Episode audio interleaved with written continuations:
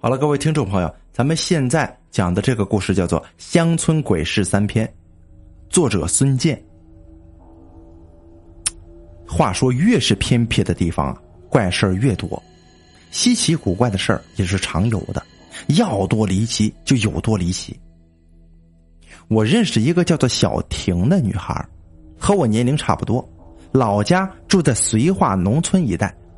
她小时候啊。就经常听村里老一辈的人呢讲那些离奇的鬼事儿，老人们说的那是要多悬有多悬啊，有些事儿你根本都想不到的。下面呢，我讲几个他告诉我的这么几件玄乎的事儿，咱们拿出来给大家讲讲，让大家听一听。一，第一个故事，小婷姥爷去世的时候，他还是个不懂事儿的孩子，才两岁呢。按照当地的习俗。人死后，尸体要放在棺材里，摆在自家院子中，要停三天三夜才能入土。啊，想一想啊，一口黑压压的大棺材就停在院子里，你别说是晚上了，这白天看的也是瘆得慌啊！一到天黑，大家伙都猫在家里，谁都不敢出屋子。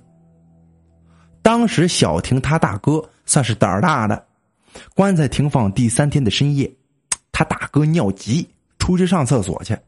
回来的时候，路过他家院里那口水井，就看见一个人的背影站在井边打水。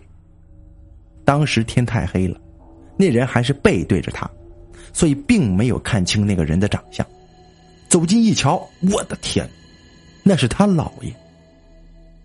他姥爷回头瞅了他一眼，脸白的跟纸似的，还冲他诡异的一笑呢，嘿嘿嘿嘿。我的妈！他一声吓得一口气就跑回家了。他把刚才所看到的东西啊，这故这事儿呢，他姥爷告诉家里人了。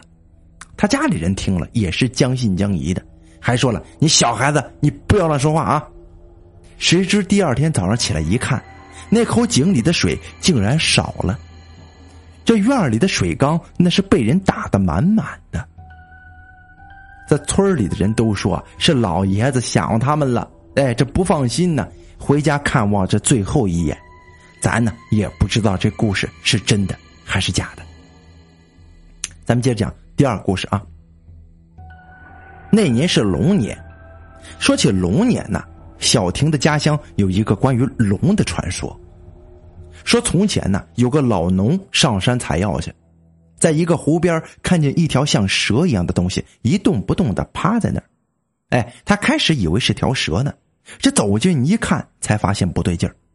那东西呢，有龙鳞，有龙角，有爪子，浑身呈银白色，那是一条小龙啊。这龙的两只前爪呢，焦黑一片，像是被这雷给劈着了，不能动弹。这老农就把它抱回了家，用草药敷在他的伤口上，然后把龙放在草垛子上，让他休息。有天早上天一亮，这个老农就去查看草垛子那条龙的时候，却发现这龙不见了。他叹了口气呀，啊，心想也许那条龙伤好了，飞到天上去了吧。十几年后，老农大病一场，卧床不起，大夫看了都摇摇头，说没救了。有天晚上啊，老农做了一个梦，这个梦里出现一个宛若天仙的白衣少女。这少女，这少女呢，就对他说了：“啊，我是你十几年前在湖边救的那条龙，啊，你的阳寿已经到了。我为了报答你，我会赐你三十年阳寿。这三十年过后，你再去这湖边找我，我让你成仙。”这次日清晨呐，老农如梦初醒，他奇迹般的竟然康复了，跟个没事人似的，精神抖擞，能下地，能干活。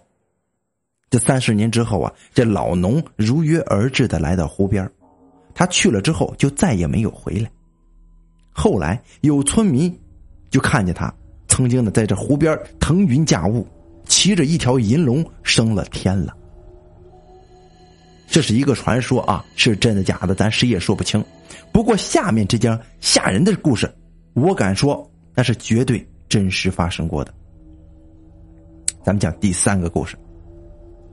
曾经啊，有一个叫做有一个极为偏僻的屯子，什么名字咱不知道，咱给他起一个吧，咱叫他靠山屯儿有一段时期呀，不知为什么，这靠山屯里的小孩总是无缘无故的失踪啊。年龄越小的失踪的几率就越高，尤其是婴儿失踪率是最高的。大家都不知道小孩失踪的原因，直到有一天呢，那是个艳阳天，屯子里有个女人把刚满月的孩子放在自家炕头上安顿好，就下地干活去了。她的丈夫啊在出城打工了，不在家。等这个等着那个等这女人呢干完活回来一看呢。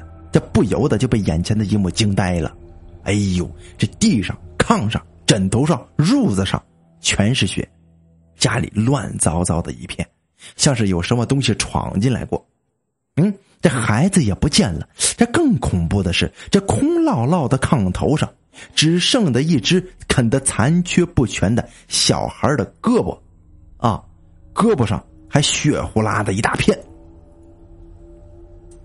当时那个女的还算镇定，循着屋里的血迹呢，就走进了自家的菜窖里边。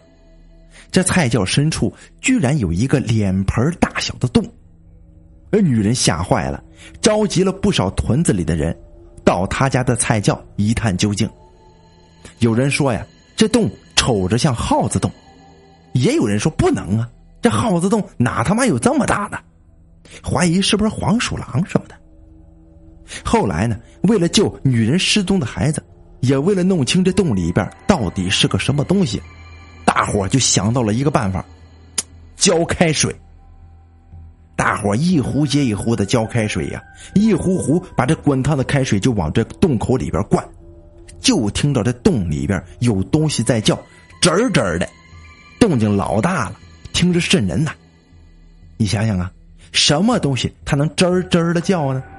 耗子呗，果不其然，不一会儿的功夫，从那黑咕隆咚的洞口里边钻出了一只像四五岁小孩这么大的耗子。他身上的毛啊都被这开水烫的秃了皮了，一层层的往下掉。这团子里的人看见这只耗子，个个都红了眼呐。几个人上去按住他，就是连踢带踹，活活的就把他给整死了，这肉都给剁了。这大耗子是罪魁祸首，屯里不大的小孩都让他给叼去吃了。你说恨不恨人吧？后来有传言说，这个屯子里犯邪啊，犯邪犯在什么地方？就这飞禽走兽特别容易成精。这次是遇见专吃小孩的耗子精了，下次还指不定遇见什么更可怕的东西呢。从此啊，这屯子里的人就不敢在这住了。这纷纷就搬了出去。这件事儿还是小姨她姥姥给讲的呢。小姨她姥姥以前就住在那屯子里，自从这件事情发生之后，就再搬过来和这边的亲戚一块住。那老家啊，是绝对不敢再去住了。